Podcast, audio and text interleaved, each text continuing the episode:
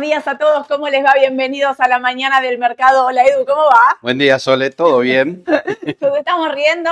¿Cómo la pasaste anoche, eh, el, el día de Feliz día de? San Valentín. Feliz día de San Valentín a todos los seguidores, a los, los amantes del mercado. Sí, exactamente, sí. Vos saliste ayer, ¿cómo la pasaste? Bien, bien, por suerte. ¿Estuvo lindo? ¿Vos también saliste? No, yo no.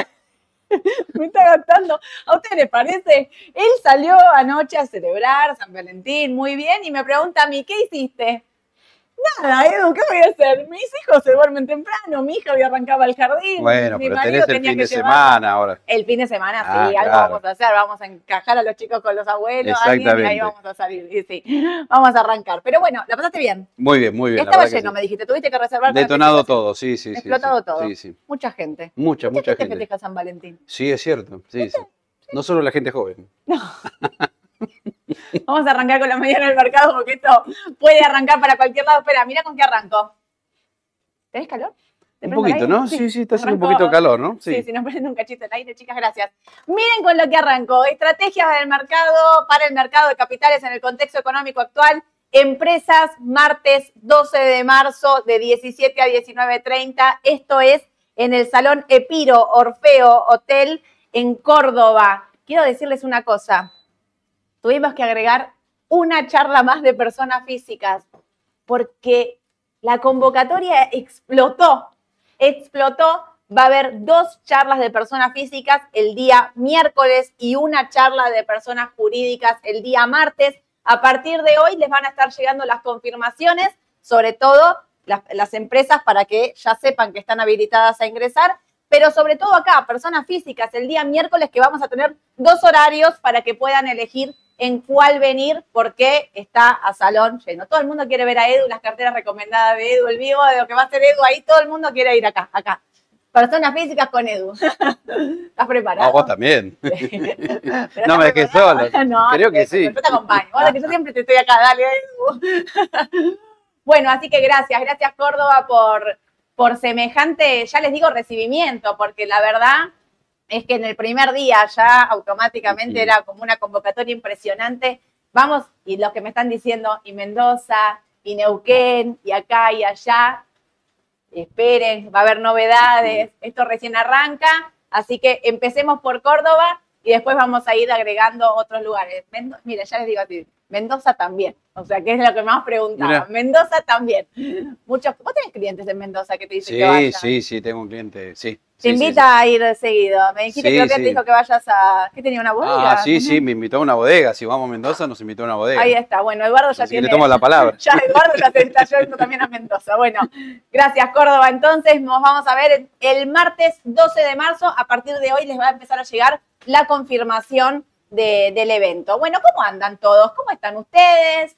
Eh, fueron días largos, fueron días difíciles. Descansamos. Nosotros descansamos, nos vino muy bien este Sí, descanso muy días. bien. Eh, pero la economía, los rumores, las cosas no paran. Ayer hubo una entrevista de Javier Milei, eh, de los periodistas de La Nación más, a Javier Milei, donde empezamos a hablar nuevamente de la dolarización. Ya se venía hablando en los últimos días cada vez más de la dolarización de la economía. Javier Milei dijo que estamos a un paso de la dolarización, que podríamos dolarizar ahora tranquilamente. Entonces, miren, les fui a buscar este gráfico de Cristian Buteler, si no lo siguen, es arroba C Buteler, clarísimo los gráficos que hace, esto es una elaboración propia con datos del Banco Central y Mercado, lo hizo él, lo puso en Twitter y puso, bueno, ¿cuántos dólares necesitaríamos para eh, dolarizar la economía, la base monetaria en pesos? Hoy son el equivalente a aproximadamente 31 mil millones de dólares. ¿Qué necesitamos para dolarizar la economía? O sea, la base monetaria llevada al tipo de cambio CCL, necesitaríamos 31 mil millones de dólares. ¿Y en qué empieza la discusión? Bueno, ¿es solo la base monetaria? ¿Sirve? ¿Alcanza solo? ¿Cómo hacemos? Tenemos deuda en dólares también para pagar, digo, cuando No es fácil de no implementar. no es solo esto, porque por eso quería traer como, bueno, dolarizamos la economía, no es solo esto, está bien, hay una salida de pesos del mercado, o sea, ayer habló, Milei habló de motosierra y licuadora, y yo le sumaría aspiradora, porque la aspiradora porque se llevó todos los pesos del mercado, no quedó un peso dando vuelta por ningún lado, licuadora porque los pesos que tenés no te sirven para nada, literalmente, porque no tenés una tasa positiva en nada, nada da positivo, menos con inflación que llegó ayer, 20.6, y plan motosierra, ¿por qué? Porque el ajuste que hubo en la economía en los meses de enero fue brutal, caídas de más del 30% en ventas, eh, todo frenado, hizo que la economía se contrajera Exacto. rápidamente y eso acompaña también para decir, bueno, los estimados de inflación para los próximos meses son eh, bajos. Yo no quiero ser polémica con el dato de inflación, pero ayer le decía a Edu, ¿te acordás cuando en la época de, de Cristina, eh? De Cristina, el último mandato de Cristina se hizo Sí. que sí. publicaban la inflación Congreso, le digo a Edu, ¿por qué? Publicaban la inflación Congreso porque nos pasaba que la inflación que publicaba el INDEC y no nos representaba en un cierto punto, ¿no? Era siempre como muy por debajo del estimado. No quiero llamar a que el INDEC está midiendo mal. Estoy diciendo que la medición que hace el INDEC no es la inflación que nos atraviesa a todos nosotros en la vida real. ¿Me entienden? Entonces, por ahí yo lo que le decía a Edu es como un exceso y la dolarización y esto y el otro y esos datos de inflación y que va a bajar, lo que te empieza a llevar es, che, a ver, hay que dolarizar. Y yo le decía a Edu como, en un punto me parece que es una buena estrategia del gobierno tirar al mercado un montón de buenas noticias para tapar lo malo de la ley ómnibus, ¿no? Entonces, eh, Caputo diciendo tenemos superávit, vamos a estar eh, bien en, en los próximos meses, el plan económico no tiene que ver con la ley ómnibus, y en realidad sí tenía Sí. que ver con la ley ómnibus, porque van a ver que el recorte, miren, este, este gráfico no me acuerdo de quién lo saqué, ay, no puse la Lo dice acá, fuente OPC. OPC en base, sí, pero alguien se lo saqué en, creo que es Salva Vitelli, no me acuerdo ahora quién de Twitter, alguien lo, lo puso. Gastos totales, eh, esto es enero 2024. ¿Dónde estuvo el recorte, el porcentaje de, de variación real y de incidencia sobre los gastos totales? Fíjense, los gastos totales se recortaron un 11,9%. Jubilaciones y pensiones un 32%. ¿Quiénes sufrieron el recorte? Los jubilados y los pensionados, 32,5%. Otros programas, 59,6%. Son otros programas sociales. Recorte ahí también, por eso él hablaba de eh, motosierra. Motosierra, Acá exacto. está la motosierra. Fíjense, gastos en personal, 18% en gastos en personal. ¿Qué son? Despidos. Gastos de capital, 75,6%. Y acá en gastos de capital es lo que vos me hablabas, Edu. Lo de la obra pública. Pública. Claro. Por eso se queja tanto Kisilov, ¿no? Terrible. Claro, sí, sí, todos, todos. Bueno, todos los gobernadores. Todos los realidad. gobernadores están en llamas. ¿Por qué? Porque aparte ahora les cortó el tema de los subsidios del transporte.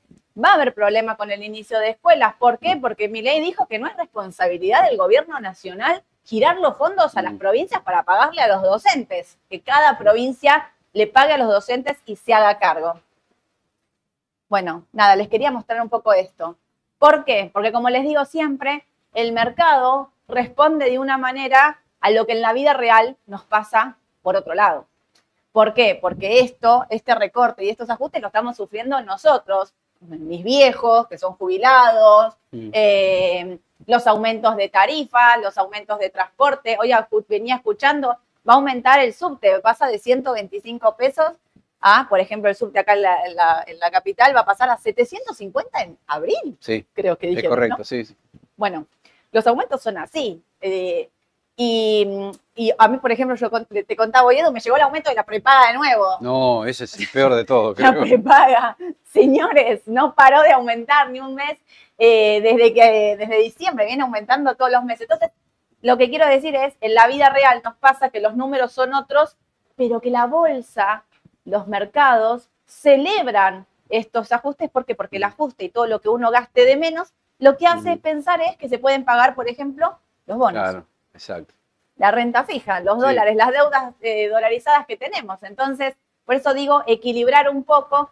Muchos de ustedes me escriben, Sole, la estoy pasando mal, Sole, me quedé sin laburo, eh, ¿cómo hago? También esta discusión entre el interior y, y el, eh, y la, y el- el- la parte metropolitana, donde yo el otro día justo hablaba con alguien de Córdoba y le preguntaba como, ¿cuánto viajas vos? Y me dijo, no, con suerte, me tomo un colectivo y, y yo le decía, bueno, que acá hay mucha gente te toma tres medios de transporte para llegar al, al trabajo acá en, en, Ciudad de Buenos Aires. Digo, el subte más dos colectivos, ponele. Eh, y entonces para nosotros es normal tomar más de, de un medio de transporte, ahí es donde la incidencia del sueldo en el medio de transporte es muy fuerte. Pero esto nada tiene que ver con la bolsa. Mm. Nada tiene que ver. Que ayer tenía un optimismo, para mí quizás un poquito por demás, pero vieron cómo es la bolsa, que se pone de un lado y del otro, va y viene, eh, para pensar en, con esto que les quiero decir, cuidado, porque el optimismo que a veces tiene la bolsa de manera anticipada, más allá de después si le va bien o mal, acá hay gente. Acá esto son personas. El recorte está hecho sobre personas. Y esto hay que ver cuando a mí me dicen que van a dolarizar la economía con un dólar de 1100 y estos salarios y los aumentos que se vienen, déjenme por lo menos decir, me hace ruido. Me hace ruido que la gente se la pueda bancar. ¿no? Porque te Mm. podés bancar un mes de inflación del 20 y en estos salarios y, y con estos aumentos.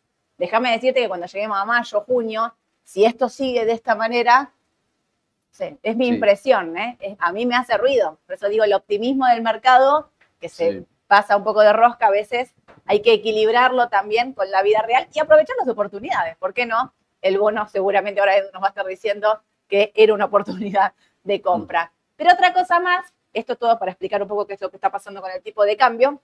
Ahora sí, Salva Vitelli nos puso el precio de la soja, llegaron las lluvias, parece que no va a ser una cosecha récord, pero sí va a ser una cosecha importante, que es lo que se necesita.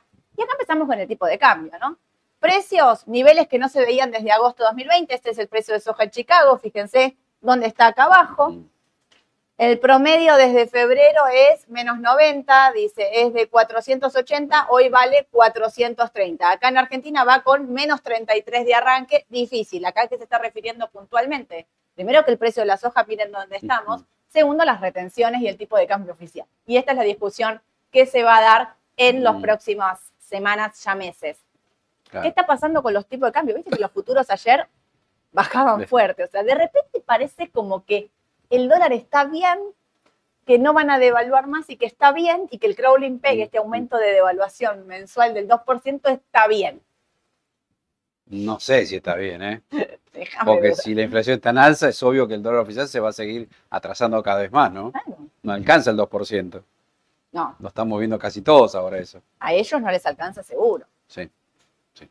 Al que tiene que liquidar no le alcanza seguro este 2%. No es el mejor de los escenarios con el que van a liquidar. Sí. Por ahí liquidan igual, ¿eh? no estoy diciendo que no. Digo, para mí se viene una peleita acá. Que el gobierno lo que está haciendo es poner todas buenas noticias para levantar la ley ómnibus, que, Para Ya que se quede en el olvido. por favor, olvídate la ley ómnibus de manera rápida y contundente. Pero todas estas noticias es para explicarles un poco esto. Ayer el dólar bajó, bajó fuerte, tuvo la mayor baja en el año. Estamos en valores 1100. 1100. Habíamos Sí. estado en 1300, ¿no? Habíamos llegado. Eh, sí, cerca de CCL, 1300 ¿no? estuvo, sí. Fíjense cómo viene bajando. Y la pregunta de todos es, oficial, MEP, la brecha del 30%, 31.2. Ya saben, a mí no es una brecha que, para mí tiene que estar más cerca del 50 que del 30, es una opinión. Eh, los tipos de cambio respondieron a venta de, hubo ayer como un mix de cosas. Muchas empresas empiezan a vender eh, activos dolarizados para suscribir el BOPREAL. Porque la semana pasada era para mi pymes, Mm. esta semana es para todas las empresas. El BOPREAL que sirve para pagar deuda de importadores y también, bueno, que está cotizando, que pueden vender una parte del CCL Ujú. afuera, eso por un lado. Hubo liquidación de exportaciones por el otro. Y eh, hablaban de mucho desarme fuerte Exacto. en el día de sí. ayer, porque se fue vendedor desde el día, desde el minuto uno. ¿Cómo es esto? ¿Qué, qué? Y me parece, viendo el precio de- del MEP, 1120, ¿no? Sí, 1119. Me parece que ya está en un precio más accesible, no solo de lo técnico, sino de lo fundamental, ¿no? Claro. Es como que suena un MEP, me parece bastante barato ahora, ¿no? Más por la caída que tuvo los últimos días y más viendo la inflación que se viene. Entonces me parece, para aquel ahorrista que quiere hacerse de dólares, este ya es un muy buen precio. Sí. Yo No sé si va a no bajar más. No me ¿eh? esperaba esta baja del No, dólar, no ¿eh? creo, yo tampoco. me la esperaba. No. La verdad es que no me la Pero es esperaba. buen momento para quizás hacerse dólares para aquel que quiere, bueno, dolarizar su cartera o comprar dólares para ahorrar. Me parece que es buen momento ahora. ¿eh? Obvio. Esta brecha a mí me hace ruido, cerró casi en el 5, pero durante todo el día estuvo en el 6. Esta brecha a mí me hace ruido. Esta brecha Sí. MEP-CCL, donde mide un poco lo que es el riesgo argentino. ¿Cuánto pago yo de más para llevarme mi plata afuera? No quiero tener mis dólares acá en Argentina. ¿Cuánto pago de más para esto? Me parece que el hecho de que sea casi un 6% te muestra un Sí. poco el temor, ¿no? De la realidad de lo que Sí, para mí esta brecha debería achicarse, subir el MEP y bajar el SSL. Si vamos a un escenario de mayor confianza, ¿no? Exacto, porque eso, ahí, acá nos están midiendo la confianza Exactamente, directamente, que sí. eso esté cerca del, les digo, cerró en el 5, pero fue en el 6 casi todo el día, eh, me da como, Muy, como que ahí por ahí está, sí, se acerca más a lo que yo creo realmente, ¿no? O sea, eh, que el escenario no es tan optimista, ni es tan bueno, que no quiere decir que no lo sea con los meses, sino que en el corto plazo y ahora a mí no me surge este optimismo Sí. tan de la noche a la mañana, de se nos venía literal la noche cuando se cayó la ley ómnibus, a hoy pensar está todo 100 puntos, el dólar a 1100 podemos dolarizar. No, te- no sé, a mí me hace ruido lo de dolarizar a 1100. ¿Qué quieren que les diga? Eh, pienso como... me, me suena muy bajo además. Sí, Muy bajo, ¿no? sí, no, no Sí. sé, a mí no me... No, Además siempre hablamos de un dólar de equilibrio, si uno ajusta por inflación de octubre de 2020, mm, arriba de 1.300 largo tiene que en estar. 1600 estamos. Exactamente, El 1.600 dólar de contra- equilibrio es 1600. más. Exactamente, por eso, me suena medio extraño esto, ¿no? Sí. Yo creo que es momentáneo, en algún momento va a retomar el dólar otra vez. Sí, esto es como un activo, va, Es más, viene no de alta si- volatilidad. digamos. Claro, no sé si hoy ya podríamos tener algún rebote. Y mira, vos acá me lo pusiste, dólar MEP, mira dónde estás. Exactamente, en el punto crítico, si lo vemos del análisis técnico, bueno, es la zona, 1100, 1120, es la zona para que técnicamente rebote el dólar MEP, ¿no? A mí me parece que sí. Repito, yo no me esperaba esta baja de los tipos de cambio porque por ahí no esperábamos que suba, como decíamos con Edu, los 1250 están siendo, ¿eh?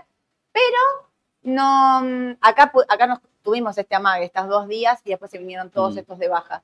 Pero lo que digo es como, ¿qué tendría que, qué, real, ¿eh? Real. ¿Qué fue lo que tan bueno que pasó para que esto baje Mm. y que el optimismo crezca de pensar que porque la inflación es- fue por debajo de lo estimado, podría ser. Los estimados de inflación daban, al principio, ¿te acordás? 30, Sí, 35 y sí, estamos en fueron bajando 20. bastante ahora. También, o sea, esperamos, estamos en 20, creo que esperan 14 para el mes que viene y 10 para el otro, para después ahí Mm. empezar a bajar un dígito, o sea, rápidamente. Sí. Pero bueno, como decía antes, la baja de inflación está acompañada de una recesión fuerte y hay que ver también hasta cuándo esto se, se puede bancar, Sí.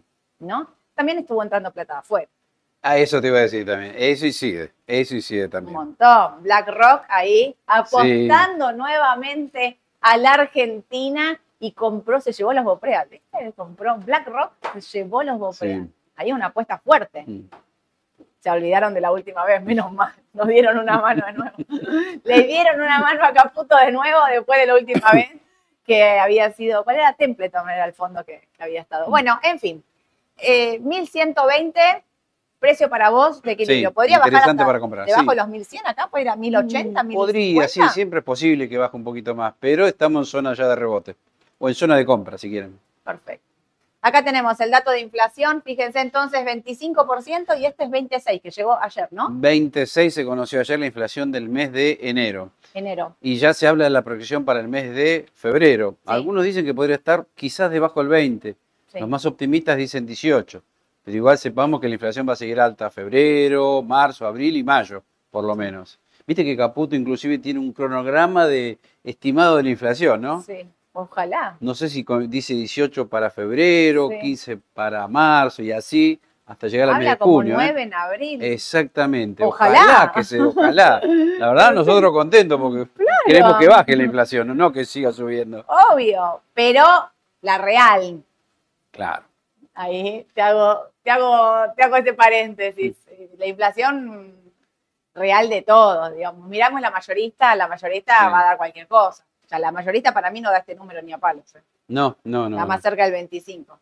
Con la lo cual, viendo que la inflación va a seguir elevada todavía, a pesar de que puede caer un poquito, Sí. me parece que conviene seguir apostando los bonos con ser, ¿no? Y ahí te puse, TX28 me pusiste. Ah, y está TX28. Bueno, está clarísimo que está en tendencia a la suba, ¿no? Sí, Miren qué bien las medias, cómo se mantienen por arriba de la línea roja. sí. Señal de que, bueno, está en tendencia alcista y les repito, más en un escenario de inflación alta, ¿no? A pesar de que puede bajar un poquitito mes a mes, bueno, puede ser. este bono lo va a ir reconociendo a lo largo del tiempo, ¿no? Así Sirve que más sigue- un bono largo, por eso pusiste 28. Claro, el impacto siempre va a ser mayor en los bonos más largos, TX28, ni hablar del DPEC, ¿no? Que es más largo mirá, todavía, ¿no? Ahí lo pusiste también. Sí, a pesar de que ayer estuvo volátil, achicó, siempre decimos lo mismo, el DICB, por ser un bono muy largo, también tiene volatilidad durante la rueda, ¿no? Para Claro. aquel que quiera aprovechar también eh, esa volatilidad, hacer trading, hasta se podría hacer también, Viste, ¿eh? Edu, que no pudo acá con los 27.500. Sí. A ver, que habrá que ver ahí ese monitoreo, ¿no? Ese testeo ahí de corto plazo. Sí, Eh, porque la realidad es que sigue conviniendo apostar a esto más que a un plazo fijo, a una caución, a la tasa fija, digamos. Está todo igual, viste, te cuento algo, viste Sí. que el que apostó plazo fijo perdió como en la guerra en Horrible. diciembre, enero, y ahora se da la paradoja que este mes se está vengando el que tiene plazo fijo. eh, sí. Porque si bien la tasa es muy baja, 8, 9%, el dólar está bajando 6% en el mes. Claro. Este es un mes para los del plazo fijo. Un mes para los plazos fijos. Sí está perdiendo contra la inflación, ¿eh? eso sí. Vamos a ver, para hoy, ¿qué, es día- qué día es hoy? Hoy estamos mitad de mes, 15, 15, de febrero. 15 de febrero. Eh, vamos a, a ver cómo cierran el mes. Pero, Mm. ¿quién te dice? Un, un- ¿Viste cuando anotabas un, mes para quién? Bueno, claro. un mes para Ibas perdiendo por goleada y bueno, por lo menos ahora hizo un gol, ¿no? los que están ganando por goleada son los plazo fijo UVA. Sí. Plazo fijo UVA, los que hicieron plazo fijo UVA están, eso sí, el partido es por goleada, Sí. al dólar, al plazo fijo tradicional, te digo, a incluso muchas acciones, le está ganando Mm. fuertemente el plazo fijo UVA, que en el medio, viste que hubo un banco que te decía, desarma tu plazo fijo UVA y pasate a esto. Bueno, Sí. mandaron uno, mandaron el mail diciendo, desestimá el mail que te Claro, mandamos. fue Eso mandado por error. se, se hizo viral, porque todo el mundo era como, ¿cómo que desarme el plazo fijo UVA contra los bonos SER que Mm. rinden mucho menos que el plazo fijo UVA? Es una realidad. Aparte, eh, ahí en el plazo fijo UVA tenés por cómo se mide de 45 para atrás y 45 para adelante del día de la inflación, y estos son bonos que también en- al cotizar en el mercado van bien, miren la volatilidad incluso que tienen, nada que ver con un plazo fijo UVA. Sí. Por eso nosotros decíamos, creo que en, en enero dijimos, En era enero. momento de entrar en el plazo fijo UVA ahí porque agarrabas la inflación fuerte y Era alta mejor ya de que el plazo fijo tradicional, Sí, era mejor pasarse al plazo fijo UVA. sin Exactamente, duda. Y sí. toda, bueno, vienen ganando, te digo, la delantera fuertemente bien para los que hicieron plazo fijo UVA. DICP, bueno, si tengo, mantengo, si no tengo, yo Podría llegar a ¿eh? comprar, sí. Esperaría O si que querés esperar una leve baja, pero sigue siendo buena opción de mediano plazo. de mediano plazo. Me gustó. Y acá tenés tu estrellita. Bueno, la estrella, bueno, ya no sé si volver con el tema porque tantas veces lo dijimos, volvé, lo de la volvé. L30, pero bueno, ayer fue una rueda excepcional para este bono, ¿eh? Le ganó a todo ayer. Impresionante. Todo. Lo de ayer. Lo de ayer fue impresionante. Baja del riesgo Eh, país, suba fuerte de estos bonos, incluso con acciones medio medio, ¿eh? Claro, eso es lo que es bueno resaltar, porque ayer las acciones volvieron a caer y este bono subió y mucho, no sé si más del 4% inclusive, en dólares. ¿eh? Este Algunos bono, me objetaban, me decían, pero yo veo que en pesos no sube, pero ayer cayó el dólar, eso es lo que tienen que ver también. Exacto. Tienen que ver que cayó el dólar, por eso en pesos se mantuvo, pero la suba real se nota en la L30D, eso es lo que siempre tienen que mirar, para ver realmente cuánto subió el bono, ¿no? Hay que mirarlo en dólares siempre, ¿no? Exacto. Y ayer se dio bien claro, baja de los tipos de cambio y, y- y baja del riesgo país. Cuando bajan los tipos de cambio podría haber, en este caso, el de peso se mantenía y el de, o incluso bajaba un poquito y el de dólar subía. Pero acá lo que estaba impactando ayer fuertemente era la baja del riesgo país. Sí. La baja del riesgo país, ¿cómo se mide? Bonos argentinos contra bonos del Tesoro de Estados Unidos. Cuando los bonos argentinos suben en dólares, lo que estás haciendo es acortar la diferencia, la, la brecha entre bonos argentinos y bonos de Estados Unidos. Al acortar esa brecha, lo que estás haciendo es bajar el riesgo, El riesgo país. país. Es Exactamente. exactamente así. Es- Y repetimos para la gente que nos está mirando por primera vez, este bono es un bono en dólares, vence en el 2030, tiene un flujo de fondos que a partir ahora del 9 de julio del corriente año va a pagar renta y amortización. Sí. Y hoy rinde el 35% aproximadamente. Y volvemos a lo de siempre. Si uno ve que vamos a un escenario con este gobierno de, a ver, bajan la inflación en el futuro, mayores reservas. Tengan en cuenta que ya hay 7 mil millones de dólares en dos meses acumulados por el Banco Central. Esa es una buena noticia, me parece. Muy buena noticia. Vamos quizás a un superávit primario también, en materia de superávit fiscal. Entonces, todas esas señales que uno va viendo, y está bien, yo sé que todo está mal ahora, la inflación sigue elevada, eh, va a haber recesión seguramente, pero el mercado está mirando un poquito más allá. Si todo esto mejora en el futuro, bueno, los bonos quizás tengan que rendir muchísimo menos. Claro. Lo que, yo Lo que espera mi ley es que bajen a, una TIR del 15. Exacto, y no sé si menos, ¿eh? no sé si el 10 o el 12% de acá a unos meses, en la medida que se cumpla esto que te decía, ¿no? que la economía se normalice. Algunos dicen que puede empezar a crecer a partir del segundo semestre de este año. Bueno, si todo eso se da, estos bonos la verdad que deberían subir mucho más para que tenga una TIR más acomodada a ese futuro escenario. En ese caso, si la TIR fuera el 12%, el 10%, este bono debería valer 70 dólares. Por eso es muy buscado, ¿no? Esto ya lo dijimos en varias oportunidades, pero bueno, más que nada para la gente que nos ve por primera vez, ¿no? Eso es importante que dijiste de la economía. ¿Viste que esperan una caída como de la economía o una reacción de la economía tipo B corta? Una caída abrupta y un rebote fuerte. Por eso hablan de un rebote de la economía, como dice Edu, en el segundo semestre. Y eh, lo que empieza a pasar en el mercado es que por ahí le está creyendo. Acá también hay mucho de política metido. Viste que Javier mm. Milei está negociando con Mauricio Macri eh, como una alianza, digamos, para mm. tener un apoyo en el Congreso y demás.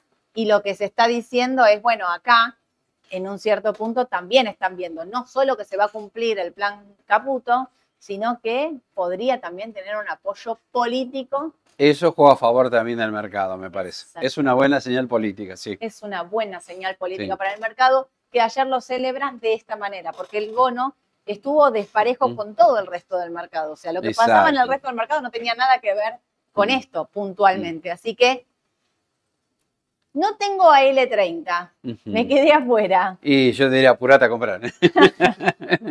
¿O estoy muy optimista? ¿Estás optimista? No, no, está muy bien. Bueno, hace rato que lo, venimos, diciendo. ¿Te acordás que también cuando estaba por acá decíamos el, el objetivo de corto plazo son los 44 dólares? Sí. Pero bueno, es un objetivo de corto plazo. Eh, para aquel que vaya de largo, no necesariamente si llega a ese valor tiene que vender, ¿no? Claro. Es más, ya lo dijimos también que el escenario de la L30 no es el mismo de hace unos meses atrás. No. Que valía 18, si iba a 30, bajaba a 20, si iba a 28. No, ese escenario cambió totalmente. Ahora está más estable y con tendencia más firme al alza, ¿no?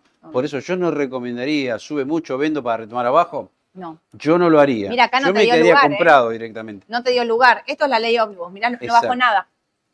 Había tocado 42.70 y corrigió a, 40. ¿Te acuerdas que habíamos dicho si llega a 38 y medio, ojalá compramos de nuevo todo? Y no, se dio, no dio lugar. Entonces, cuidado con esto que está diciendo Edu, porque vos decís, bueno, llegó al objetivo, vendo para recomprar más abajo y no siempre te está dando la entrada. Y, me, diste pie para confirmar eso que vos decís también. ¿Se acuerdan cuando se dio baja la ley ómnibus? Bajó todo el mercado. Este bono venía subiendo y achicó. Y hoy miren cómo está, por arriba del valor del día previo a la baja. O sea, es una muy buena señal esa, ¿eh? Está diferente a las acciones que el Merval en dólar no puede pasar los mil y retrocede cada vez más. El bono, al contrario, hace nuevos máximos. Es la mejor señal desde el punto de vista técnico. Totalmente. Estás por ahí más, eh, más eh, con una mejor tendencia acá que en el Merval. Exactamente. Y porque el Merval influye balances. Em, que no están llegando bien, que no varios. Están llegando mm. bien, o también mucha cuestión mm. de, de, volatilidad de bancos, sobre todo energética, muchas cosas que ya habían subido de manera anticipada, que esto no lo había hecho.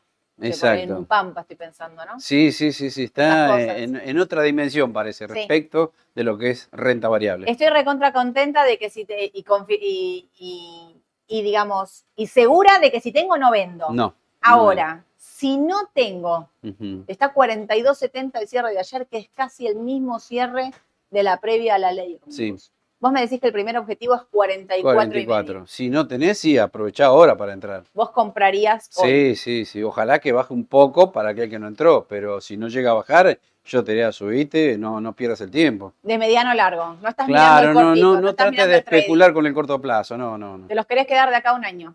Mínimamente, sí. Eh, me- alguien, un seguidor de, de Instagram me había pedido si podíamos traer el flujo de fondos de bonos, que una vez lo habíamos hecho con Aye, lo Sí. a volver a traer porque Sí. olvidé después de pasarlo, para que vean que si compras a estos precios, ¿cuándo recuperas el capital?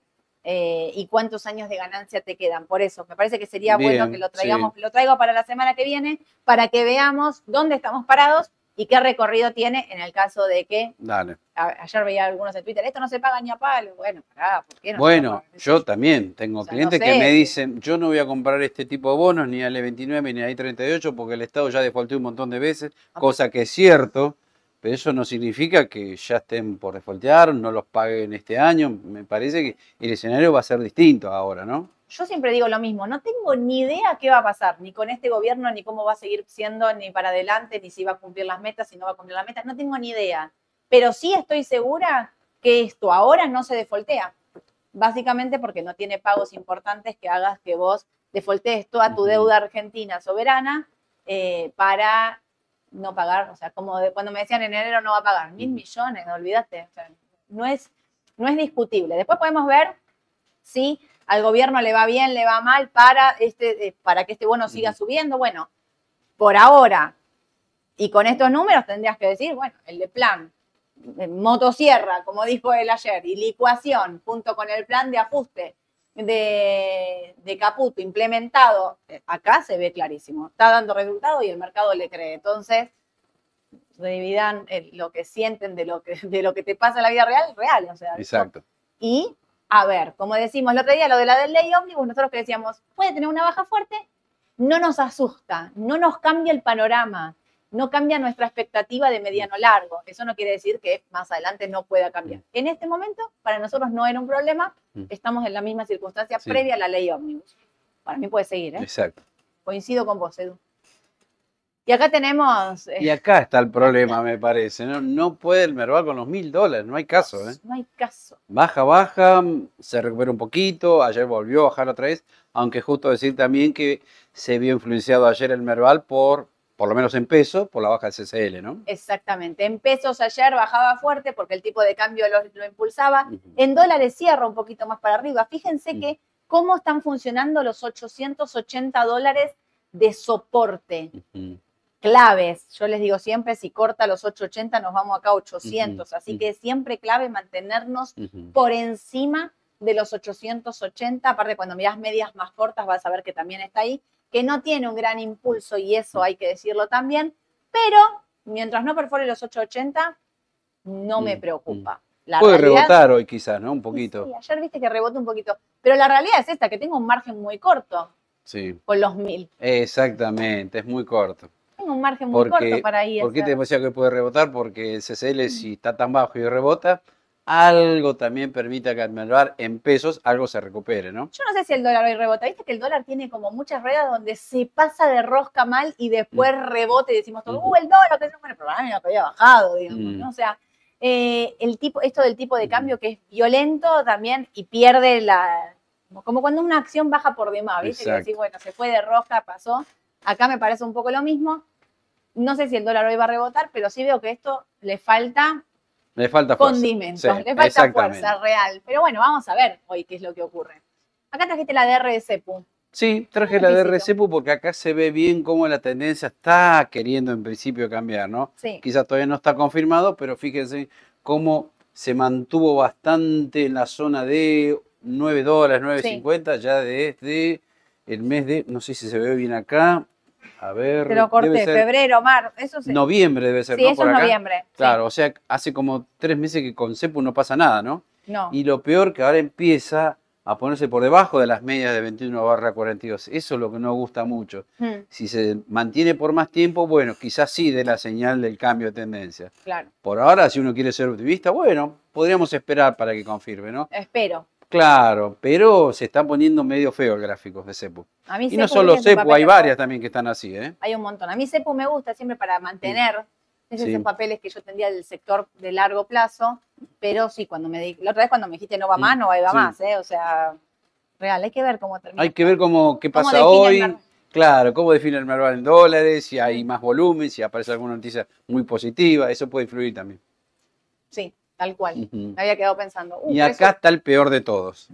Y ojo que yo reconozco le tenía fe a Cresud, ¿eh? sí. me pareció que iba a venir con buenos números y lamentablemente vuelve a defraudar a Cresud. No es la primera vez que pasa esto también, ¿eh? Mm. Suele defraudar bastante Cresud. Los resultados fueron muy malos y bueno, acá ven el fiel reflejo de lo que pasó con la cotización del ADR de Cresud. Acá sí, ya directamente, ya cortó las medias de 21 barra 42.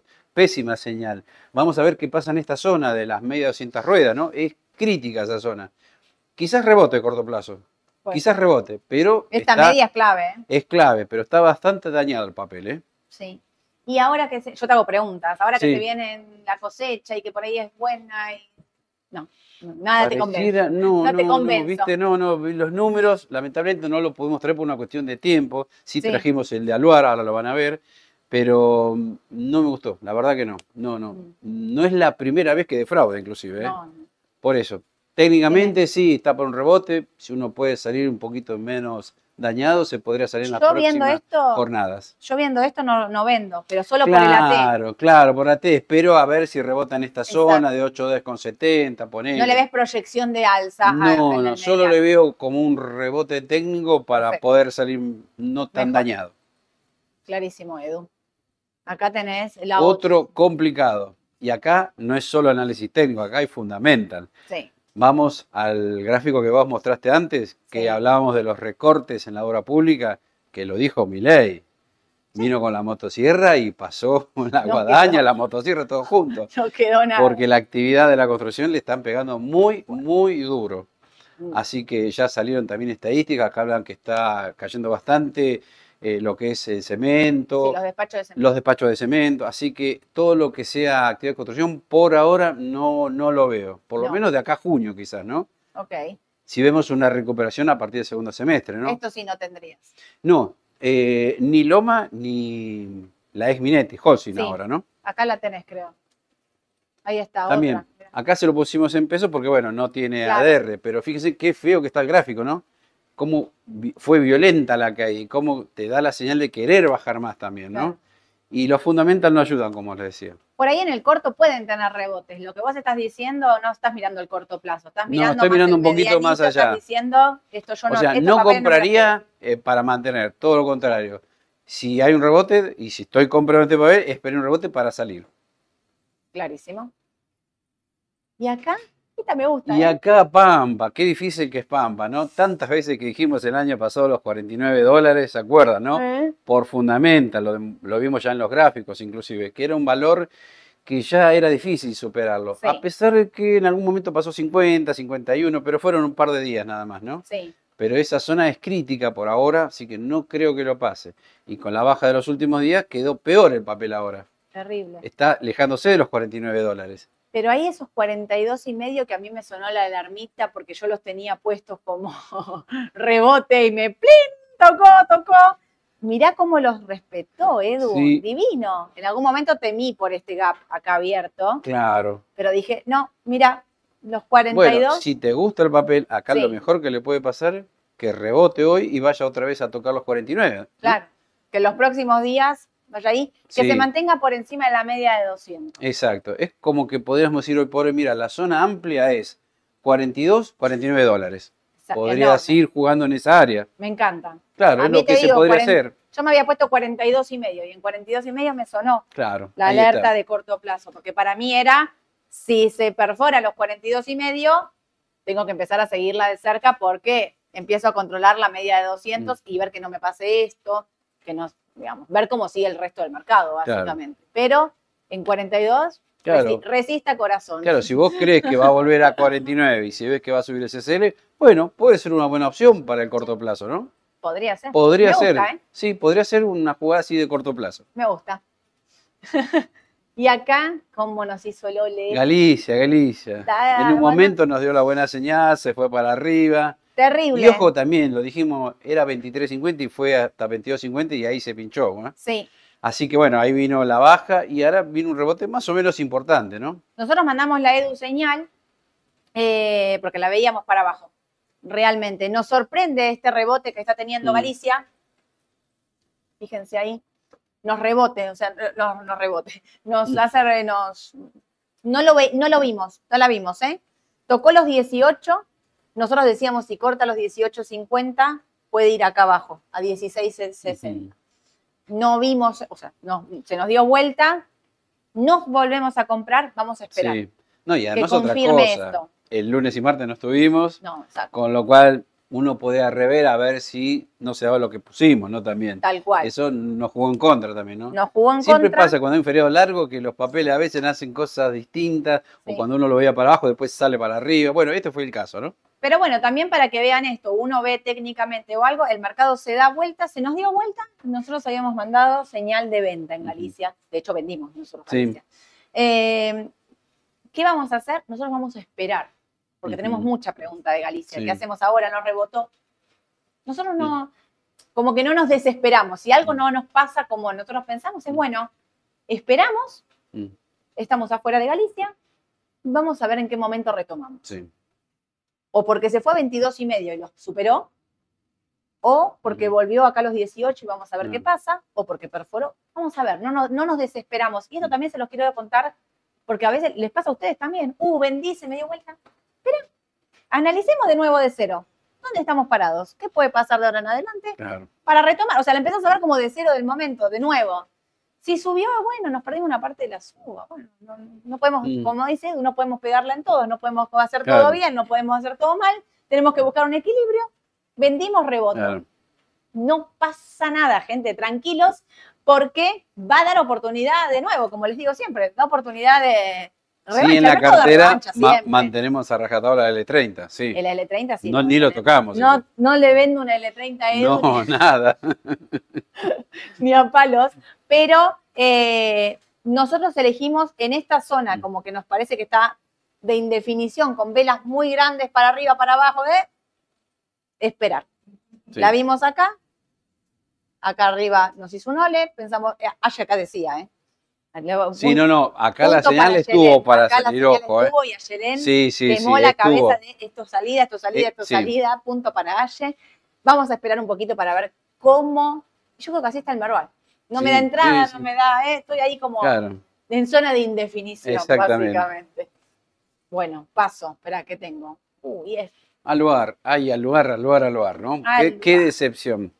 ¿Te acordás que muchas veces dijimos acá que al lugar servía acá sí para hacer un buen trading? Sí, Y no se lo voy a repetir porque ya lo dijimos varias veces, pero dio muchísimas veces para entrar, salir, entrar, salir, en rangos quizás de hasta cinco días, ¿no? Sí. No en el día, en cinco días, ¿no? sí. Pero bueno, a mí me da la impresión cuando entró en esta zona de pausa que en algún momento iba a definir o bien para arriba o bien para abajo. Lamentablemente empezó a definir para abajo.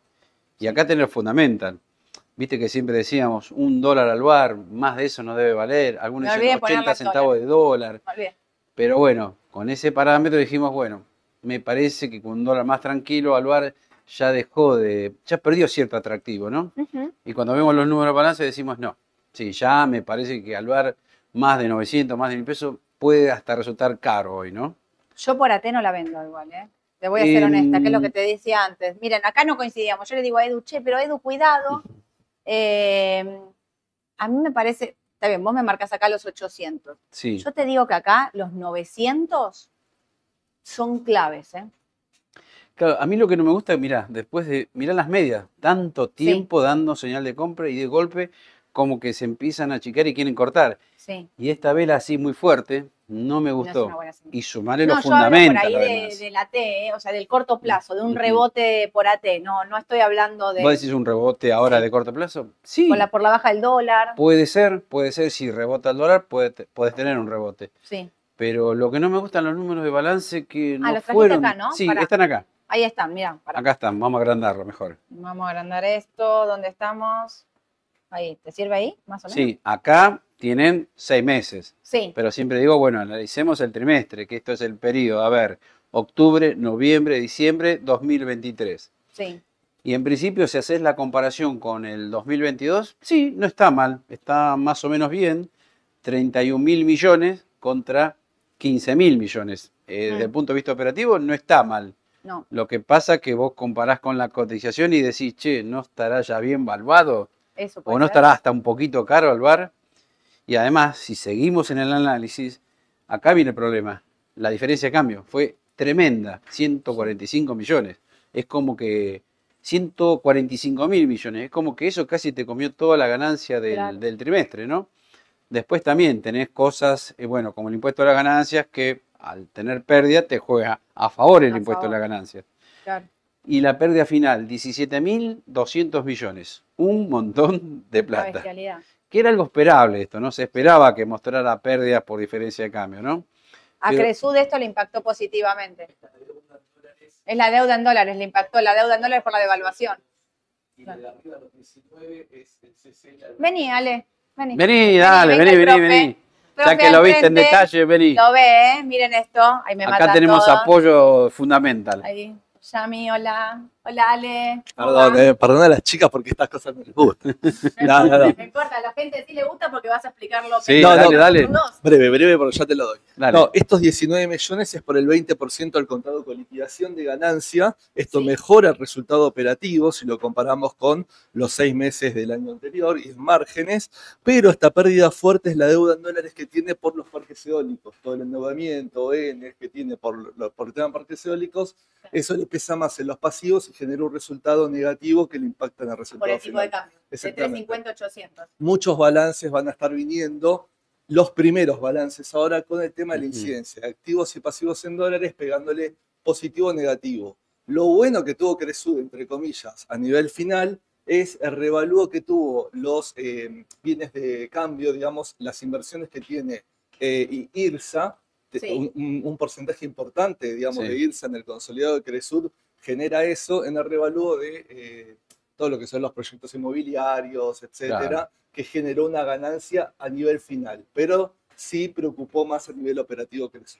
Perdón. Impecable. Sí, un aplauso para lo explicó en un minuto menos. ¿Cuánto duró? Ujú. Nada esto. Y ahora hacemos lo que podemos. ¿No? Bueno, ahí, Ahí está. creo que ahí va. Bueno, ¿entendieron? Si no, retrocedan y se lo vuelve a explicar, porque fue en velocidad. Básicamente, tipo de cambio es la diferencia Exacto. operativa, lo- el- la, la pérdida que se ve. Deja un sabor medio agridulce. Si sacás Sí, sí. todo el tema de la diferencia de cambio, igual creo A que estaba no le- para más salvar, me parece. A mí no me convenció No del todo. No. Por algo el para- papel bajó fuerte ayer, ¿eh? Sí. Así que No me- se lo esperaba no me gustan ni los fundamental ni lo que es análisis técnico para el papel. Yo la aguanto- ahora lo dejaría de lado. No comprarías ni a palos. No, ahora lo, ya lo dejaría de lado. Así como nos dio Compras su Pampa. momento. En 42 y medio, 43. claro, ahí está, prefiero Pampa, claro. Y sí, sí, obvio. Sí, Si sí, lo miro, sí, prefiero eso. ¿Y Texar? Y Texar es algo parecido también. Si bien no tenemos los números todavía, Sí. yo creo que sí, espero que sea mucho mejor, porque en Texar, o Ternium en Argentina, mejor dicho, ahí ya no tenés tanta deuda en dólares. Es mucho, pero mucho menor Sí, con respecto al VAR, ¿no? Obvio. Así que ahí sí espero resultados bien positivos, ¿no? Lo que Mm. pasa que, bueno, no acompañó ayer el mercado en general, la baja del CCL, así que por eso está débil ahora, ¿no? A pesar de que técnicamente se está queriendo complicar, vamos a darle un changüí, quizás, por un tiempito más, a ver parece. qué pasa. Para mí los papeles que bajaron aparte por tipo de cambio tienen que tener un rebote porque son muchos días consecutivos Sí. de baja y yo no veo el cambio bajando mucho más. Yo tampoco, no, por ese Desde lado sí podría venir, chance. sí, sí, sí. Les doy la chance. ¿Y esta? Y otro que se está noche. complicando también, y acá no tenemos ADR, ¿eh? No. Acá no sé si podríamos decir no es por SSL, yo creo que por el mercado en general que subió mucho, me parece. Sí. Para mí yo Estaba iría bien por ese lado, ¿eh? Y Puede ser. esto que vas a ver acá en Transener lo vas a ver en varios papeles del panel general. Es como que se están queriendo complicar. ¿Estaba Y bien yo- valuada? Exactamente. Porque hay muchos que me dicen, pero no pensás que con el aumento de tarifas, Mm, por Eso te ejemplo, iba a decir. ¿no? Metrogas, eh, ya salió el aumento de tarifas, Sí, bárbaro, pero va a caer, no sé si en marzo ahora, ¿no? sí. Y algunos me dicen, pero no pensás que con el aumento de tarifa ahí va a seguir subiendo. No, porque el mercado acá te reconoció por adelantado todo ese aumento de tarifa. Eso ya está en los precios. Con lo cual no veo otro driver para las energéticas ahora. Sí, Y ser. te hablo de Transener, TGN, por ejemplo, Metrogas, Gasban, bueno, hay varias, Camus y Gaspampeana. Tenés varias que subieron mucho antes Se anticiparon. Se Compra con el rumor, vende con la noticia. Exactamente, un viejo axioma de mercado. Compra con el rumor, vende con la noticia. Exactamente, yo creo que tiene que ver con No eso. te gusta, no entras. No, no, no, no. Bueno, yo sigo buscando papeles que Edu me diga que compre, ¿eh? No. Otro buen papel que dio muchísimas ganancias. Yo me acuerdo que hace tres años valía Mm. 20 pesos. Terry, ¿Cuánto está ahora? mm, 2000, 1996. ¿Cuánto más le podés pedir a esta empresa para que siga subiendo? Qué difícil. ¿Qué Qué difícil otro? lo del gasoducto, porque viste que van a avanzar con, eh, con obras que estén eh, avanzadas en más del 80%. No tengo ni idea Mm. en qué estado está el gasoducto para que se avance. Esto puede ser un problema, lo del gasoducto. ¿eh? En ahora, eh, para los meses del frío, cuando se venga, no, las provincias del norte, Sí, ¿qué vamos a hacer? Todo un si no se avanza con el gasoducto rápido, que no se está avanzando, está frenado. Esto es también para mí un problema para las transportadoras, para ambas. sí. Y fíjate que la estructura es muy parecida a la de Transener, ¿eh? Sí. Fíjate cómo Muy. vuelve ahora también a estar por debajo de las medias. Mm. Esta es otra fea señal, ¿no? Y ni hablar todo lo que subió el año pasado, en el mes de enero. Sí. No creo que sea para comprar para mediano plazo.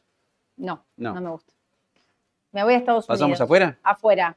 Y acá, No para de subir las tecnológicas. ¿Cuándo van a caer? No parece No que siguen y siguen. bajaron Viste ahí y retomaron. Claro, decimos, viene un rebote, viene, perdón, una toma de ganancias, se va a hacer más fuerte. No, al contrario, rebota Rebotan. y te hace nuevos máximos. O sea que yo diría acá, haciéndole caso a alguien que dijo una vez, hacete amigo de la tendencia, bueno, sí, y sigue para arriba esto. No queda, no. Parece como que toda baja es oportunidad de compra, ¿no? O sea que Claro. vamos a darle beneficio de la duda. Por ahora sí, a pesar de que uno cree que por fundamental está un poquito caro, ¿no? Las Sí, tecnológicas. fundamental para mí. Eso ténganlo en presente igualmente, Sí. ¿no? Lo que pasa es que juega el dato de inflación de Estados Unidos, llegó el dato de inflación mucho más alto del estimado.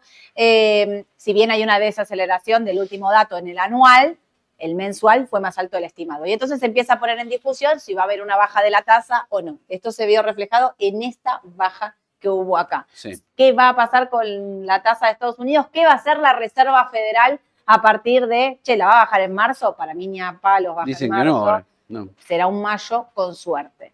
Y vos decís, bueno, estos papeles entonces van a empezar a caer. Y como dice Edu, hace un día la baja y al Y día siguiente rebota, rebota sí. nuevamente. Eh, tienen más fuerza que cualquier otro de Mm. los instrumentos de Estados Unidos. Te digo más, la liquidez que hay en el mercado de Estados Unidos, en fondos de inversión money market, sería como la liquidez, como el fondo común de inversión money market acá en Argentina, la liquidez que hay ahí, que cuando estos salgan a comprar, yo no sé dónde vamos a parar, real. Y también que están Mm. ahí atrincherados, ¿qué están esperando? No lo sé. No es raro. Es están raro, esperando es las elecciones. ¿Qué están- no sé qué están. No entiendo qué hacen toda esa cantidad de miles de millones Ujú. de dólares ahí frenados. Está bien, aprovechando la tasa alta, me podrías decir. Sí. Me genera como. Te ¿por qué hace no- ruido, por lo ¿Por qué menos. no compraste? tu- O sea, Claro, obvio. Mirá la tremenda suba que hubo el está bien, vos metí pasado. con el diario del lunes, mirás Y- para atrás, Claro. pero esto no viene subiendo de hoy de ayer, viene subiendo de hace un año y medio. El año pasado subió 50%, ¿eh? Claro. Es mucho. Y este año viene cerca de un 10, creo, ¿no? Debe Sí. andar por ahí más o menos. Son valores, Si no verdad, tengo QQQ, ¿compro? Me cuesta decir que sí, ¿no? Es difícil. No sé si esperar un poquito por las dudas.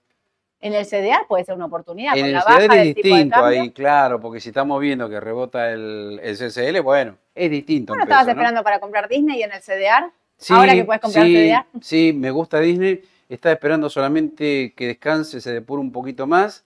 Y después sí, sí, sí me gusta Disney, sí. Me gusta. Me Ahí gusta sí Disney para compraría Disney, CDR. ¿ves? Porque los fundamentals eso. son sólidos. Sí. Claro, recién está arrancando Disney. Sí. En cambio, esto ya viene subiendo hace meses. Me gusta más Disney, sí. Exactamente. Pero si estoy comprado en tecnológico no lo vendo, ¿eh? me lo quedo. No, deja correr, ¿viste? Dejo Siempre correr. a mano un stop por las dudas, Obvio. del 5% quizás. Obvio. Upa, te pusiste Y cada tanto, ¿viste? Lo ponemos el, el GBTC. Es un fondo eh, que cotiza, que sigue la cotización del Bitcoin. Digo sigue porque este fondo lo que hace es tener el 3% de los Bitcoins circulantes en el mundo, entonces sigue bastante su cotización. No es un, eh, un ETF, ¿sí? no es un ETF que esté compuesto 100% por tenencias de Bitcoin, sino que es un fondo cotizante que tiene el Ujú. 3% de las tenencias de Bitcoin en el mundo. Y, Y cuando el sigue para arriba. salta, esto sube. Lo pusimos hace unas semanas y siempre Sí. la gente nos pide por qué no hablan del Bitcoin. Bueno, acá volvimos. Y lo que vemos que sigue en clara tendencia alcista. Pasó los 50.000 el Bitcoin, ¿no? Exactamente. ¿Hasta dónde irá esto? Si yo veo el GBTC, me da la impresión que vamos a los máximos acá, ¿no? Estamos hablando de la zona de 55. 55. ¿Y el Claro. máximo del Bitcoin no es 75 mil?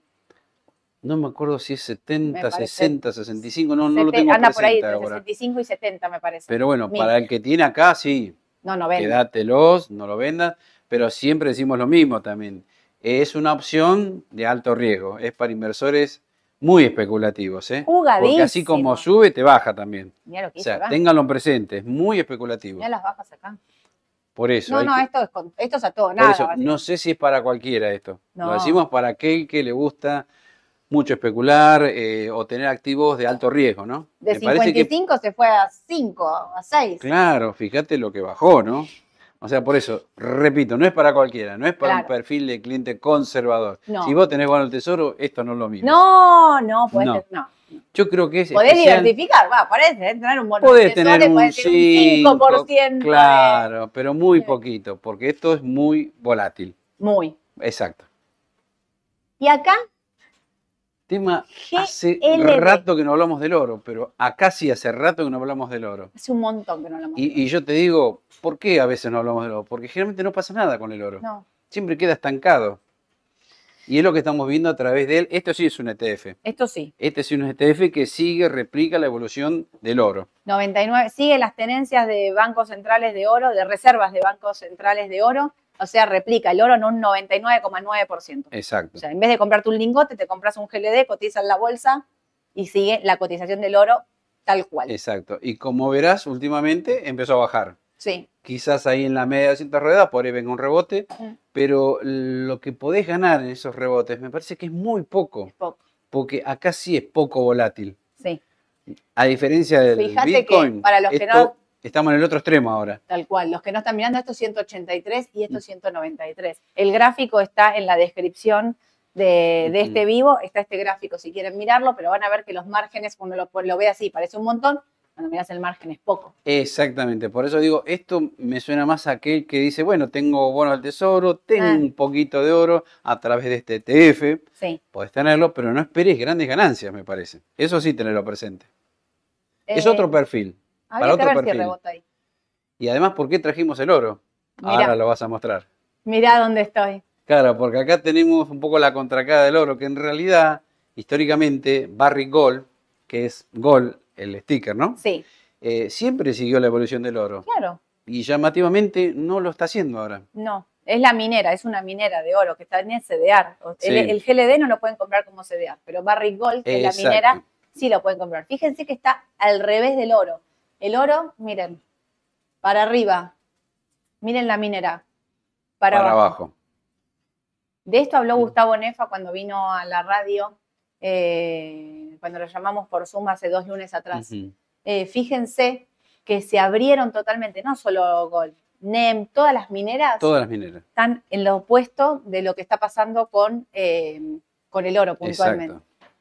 Yo vino el balance de esto. Vino bien el beneficio por acción y vino mal. eh, 0,27, ¿no? El beneficio por acción. ¿Me lo pasó? ¿Qué me lo pasó? Creo Leo, que sí, ¿Me lo ¿eh? pasó? 0,27, ¿no? El beneficio por acción de eh, Barrick Gold. Sí, sí, Sí, vino bien el beneficio por acción y vino mal los ingresos. exactamente. No, vino un poquito por debajo los ingresos.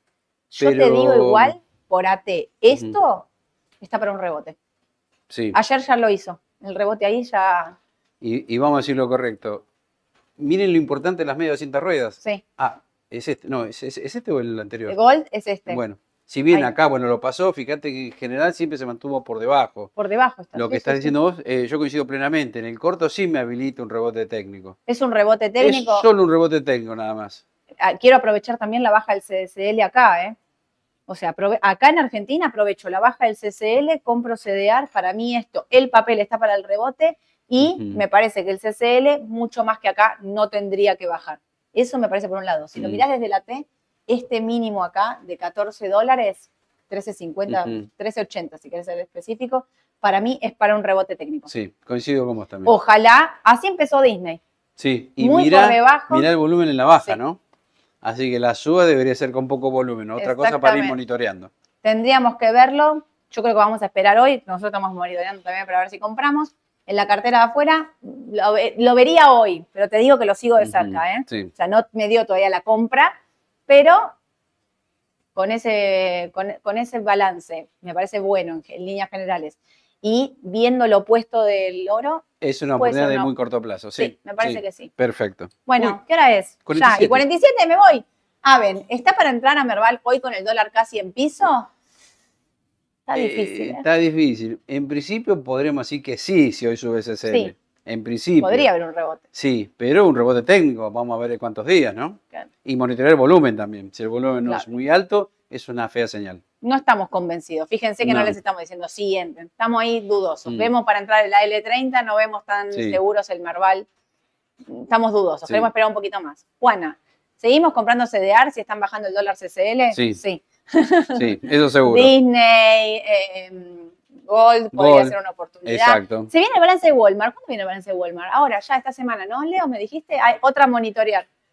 El mar, el mar, ah, claro, esta semana no, porque hoy es jueves. Claro, el martes la semana, que, viene. para tenerlo en cuenta. Bien. Sí, pero seguimos, ¿eh? La última. Gastón, buen día. Edu Sole, gracias por estos vivos. Son excelentes y aportan mucho. Bueno, buenísimo. Ayer entré al TX26. ¿Cómo lo ven? ¿Para corto o hasta finish? Gracias. No, hasta finish no sé, porque hasta finish es 2026. Me, me parece un montón. No sé, no sabemos qué Yo puede diría pasar. para mediano plazo. Para el mediano, parece, sí. TX26, 28, DIC-P. A partir de ahí para adelante nos parece Sí. que son las mejores opciones, ¿no? sí. Sí, bueno, sí, nos sí. vamos. Ayer fue el cumpleaños. No, ayer cualquier cosa estoy diciendo. Ayer no fue el cumpleaños de Fernando. ¿Cuándo fue el No. cumpleaños de Fernando? Ahora. El martes. El martes fue el cumpleaños de Fernando. Feliz cumpleaños. Le mando un beso acá. Media oficina está así, cachuza. Les mando un beso a todos los que se quedaron en casa porque se sienten mal. Que se recuperen pronto. Nos vemos el, El martes que viene. el martes. El lunes hago. El lunes hago radio, 9.45. Ah, tengo un invitado, un invitado el lunes en ¿Se la puede radio. decir? No se puede decir acá, siempre es sorpresa, pero yo ya sé quién es el invitado. Un invitado de lujo el lunes en la radio 9.45 en vivo y el martes acá con Edu los esperamos para contarles las noticias más importantes del mercado local e internacional. Que tengan un excelente día. Chau, chau.